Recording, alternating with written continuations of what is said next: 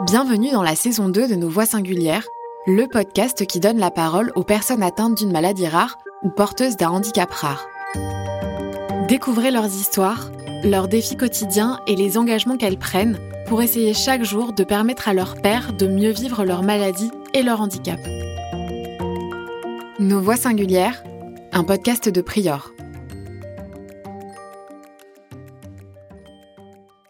Dans ce dernier épisode de la saison 2 de Nos Voix Singulières, Sandrine, Quand les gens ne connaissent pas quelque chose, ils peuvent en avoir peur ou, ou trouver ça bizarre. Angélique, qu'on a droit à une vie aussi amoureuse, euh, qu'on a le droit de s'épanouir autrement que dans le travail ou des choses comme ça en fait. et Gwendoline, À partir du moment où on aide quelqu'un euh, en ayant eu le vécu, on est intervenant père. nous parlent de leurs actions concrètes pour aider les personnes ayant la même maladie qu'elles. Aller à la rencontre de groupes pour expliquer la maladie est une action particulièrement forte. J'ai demandé à Sandrine de m'en parler un peu plus. Alors ça, c'est des actions qu'on fait à la demande, euh, soit des, par exemple d'établissements scolaires. Parfois, il y a des établissements scolaires qui nous le demandent. Euh, Récemment, euh, je suis intervenue en fait dans un lycée à La Roche-sur-Yon à la demande d'une jeune fille d'une quinzaine d'années qui a demandé est-ce que ce serait possible que la maladie soit présentée devant ma classe. On s'est organisé avec l'établissement scolaire et euh, je suis intervenue en fait euh, avec la jeune fille euh, devant deux classes, donc deux niveaux, quatrième et troisième, pour présenter la maladie, l'association, ce que l'on fait en fait. Et là, ça s'est très très bien passé. En fait, ça se passe toujours différemment, parce que je m'organise selon la demande. Par exemple, là, la jeune fille, je lui ai téléphoné la semaine d'avant, et elle m'a dit, moi, j'ai envie de répondre moi-même aux questions. Si tu es d'accord, j'ai envie de répondre moi-même aux questions. Donc, je trouvais ça super, en fait. Elle a envie, elle, de présenter euh, sa façon de voir les choses. Elle m'a dit, mais euh, je veux que tu sois à côté de moi, et euh, si j'y arrive pas, tu prends le relais. Et c'est vraiment comme ça qu'on a procédé, en fait. Donc, on était dans un amphithéâtre. Plusieurs euh, vidéos de l'association ont été euh, diffusées pour présenter un petit peu les neurofibromatoses et ce que l'on fait. Et puis après, euh, il y a eu une demi-heure de questions à peu près. Et pourquoi c'est important ce genre de... Bah, ça permet d'informer. Plus il y aura de personnes d'informer sur la maladie, moins je pense qu'il y aura de moqueries. Parce que par exemple, les moqueries, c'est souvent dû en fait à la méconnaissance. Quand les gens ne connaissent pas quelque chose, ils peuvent en avoir peur ou, ou trouver ça bizarre. Et dans ces cas-là, il, il peut y avoir des moqueries ou du rejet ou du harcèlement scolaire. Tandis que quand les jeunes sont informés, je pense quand même c'est que du positif en fait. Ça permet vraiment euh, de mettre les choses au point. Et euh, voilà. là, là, les jeunes ont été un petit peu euh, bluffés. Ils ne pensaient pas euh, qu'il y avait autant de moqueries dans les établissements scolaires dues aux maladies et tout. Et je pense qu'ils ne s'en rendaient pas compte eux-mêmes en fait. Donc ça c'est important en fait hein, de faire ce genre de- Voilà. d'action pour, euh, pour limiter et pour informer les, les gens. Euh, est-ce que vous avez souvent ce genre de retours-là, euh, des retours plutôt positifs, ou est-ce qu'il y a des fois où c'est quand même plus compliqué?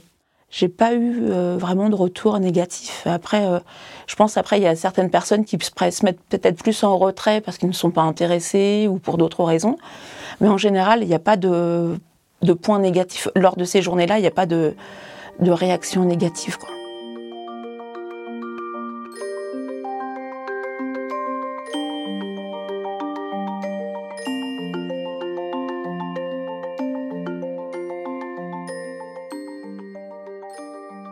En fait, depuis un an, euh, à, Saint-Gilles-Croix-de-Vie, il y a un groupe, euh, comment ça s'appelle? Une association sportive qui s'appelle Access Vie.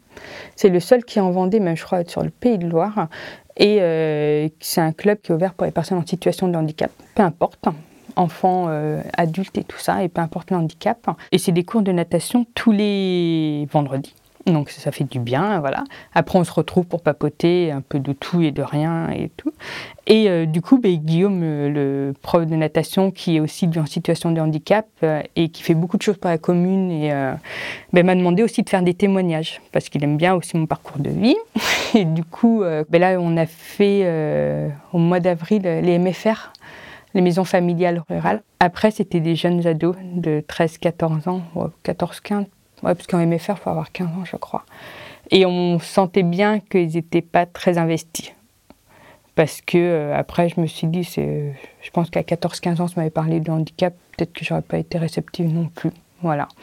Et euh, du coup, on essaie de changer de format, de pas forcément témoigner, de raconter sa vie de A à Z, euh, mais peut-être plus faire un échange dans le sens, Est-ce que vous connaissez quelqu'un en situation de handicap? Est-ce que vous avez aussi un handicap ben, entre, je sais pas, le diabète? Enfin voilà, tout ça. Qui, euh, et puis, euh, du coup, on a, pour le deuxième groupe, on a modifié cette approche et c'était plus dynamique l'échange que de faire un témoignage.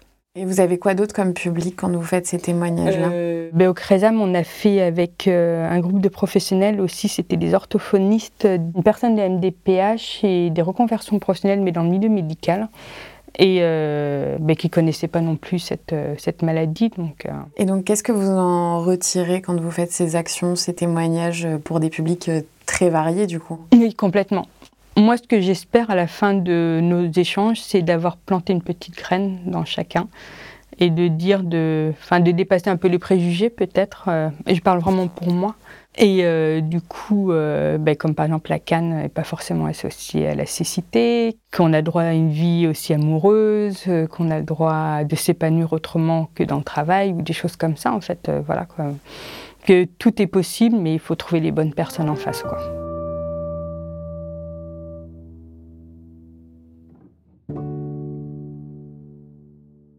Quelle est la reconnaissance des pères aidants? Est-ce qu'il y a une reconnaissance dans le monde euh, hospitalier dans comment, comment sont vus les pères aidants? Alors c'est encore compliqué parce que c'est encore tout nouveau.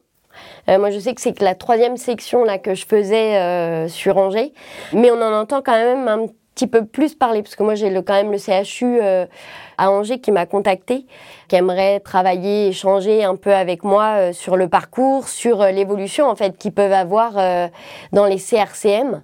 Le CRCM en fait c'est le centre vraiment de spécialisé de mucoviscidose.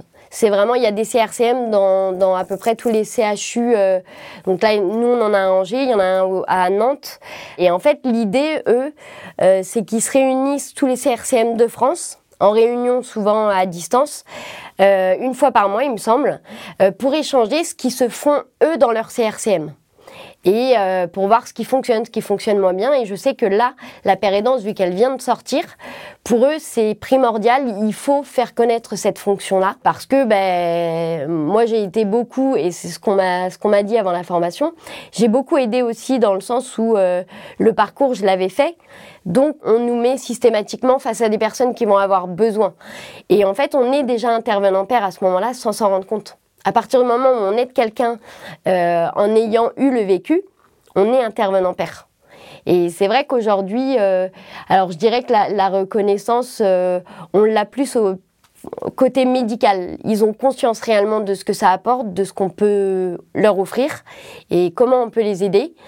Donc moi je trouve que c'est cool parce qu'on se sent, on se sent quand même encore important, mais d'une manière différente. Et est-ce que vous intervenez aussi auprès des équipes euh, médicales? Donc vous intervenez auprès des patients, mais euh, vous en avez parlé notamment dans votre relation au corps, etc. Est-ce que ça vous arrive euh, d'aller voir des soignants ou des médecins pour leur parler en fait de ce vécu-là? C'est arrivé ouais, lors d'échanges, lors de, de, discussions justement par rapport à la formation. Et c'est quelque chose qui se met en place et qui va certainement se mettre. Parce que eux, c'est aussi leur but. Ils savent que de toute manière, euh, c'est plus facile de s'aider entre patients et qu'on le fait déjà via les réseaux, tout ça. Mais l'accès euh, vraiment euh, aux médecins, aux équipes euh, médicales, il, il, est un peu plus compliqué. Donc c'est quelque chose effectivement qui se met en place et moi ça je trouve ça que c'est, enfin je trouve que c'est génial.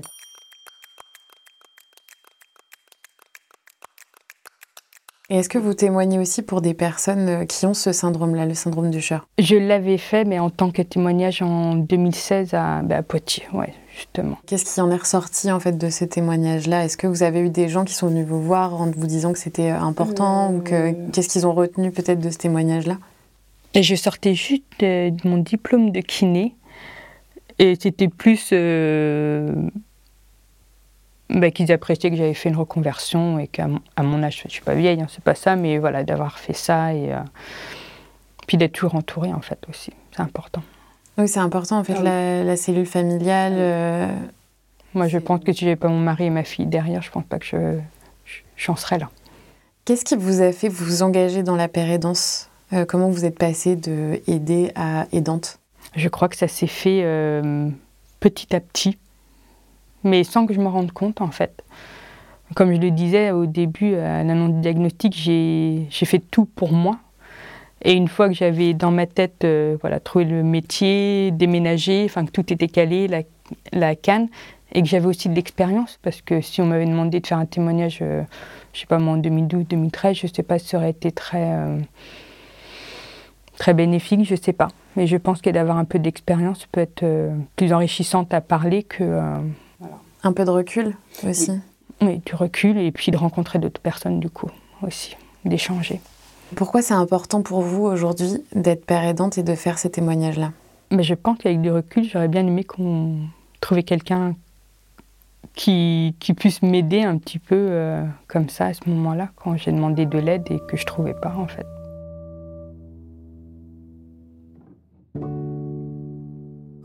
Et donc, euh, au sein de votre association, l'ANR, euh, vous avez réussi à créer un, réseau, en fait, hein, une communauté euh, d'aidants ou de personnes atteintes de maladies.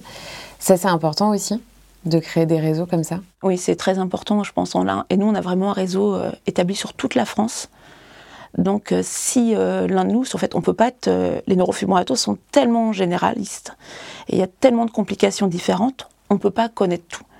Mais on, a des personnes, dans des actifs, qui sont plus spécialisés sur certaines complications que sur d'autres.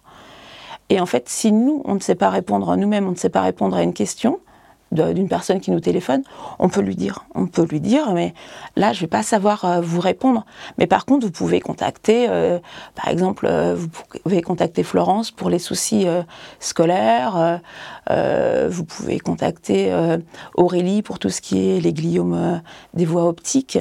on a des personnes qui connaissent mieux certaines parties que d'autres, et on a vraiment réussi à faire tout un réseau comme ça. ce podcast s'appelle Nos voix singulières. Euh, nos voix VOIES. Qu'est-ce que ça vous évoque? Nous, c'est vrai qu'on a des, parcours tellement différents hein, les uns des autres, mais finalement, en fait, on, est tous raccrochés par la même chose, par la maladie, quoi. Et euh, c'est vraiment nous ce qui nous, ce qui nous raccroche.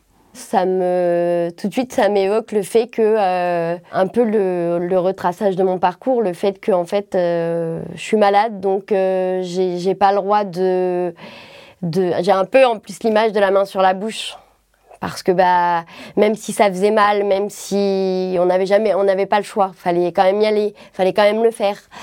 Euh, on pouvait rien dire et aujourd'hui j'ai quand même cette, cet espoir qu'on puisse dire tout ça. Parce que je pense que à force de travailler dans le médical, à force de voir les patients, oui on sait qu'ils souffrent, oui on sait que mais on n'est pas assez dans le ressenti réel et dans ce que pense le patient. Et euh, vraiment, oui, ça me fait penser à ça, le fait de, pouvoir dire plus les choses, mais pas après, pas quand euh, ça s'est fait. De pouvoir le dire euh, tout de suite maintenant et peut-être de trouver des solutions sur l'instant présent pour que ça se passe mieux, pour que ce soit mieux compris, même moins de souffrance. Ouais, moi ça m'évoque beaucoup le, fait de pouvoir dire en temps voulu, pas une fois que c'est fait. Bah, que je suis une personne euh, lambda qui a un vécu et euh, des choses à dire et si ça peut euh, apporter et aider d'autres personnes dans la même situation de moi, que moi ou autre type de handicap, parce que malheureusement, quand on a un handicap, il faut s'en sortir un petit peu. Et si ça peut aider, voilà, singulièrement.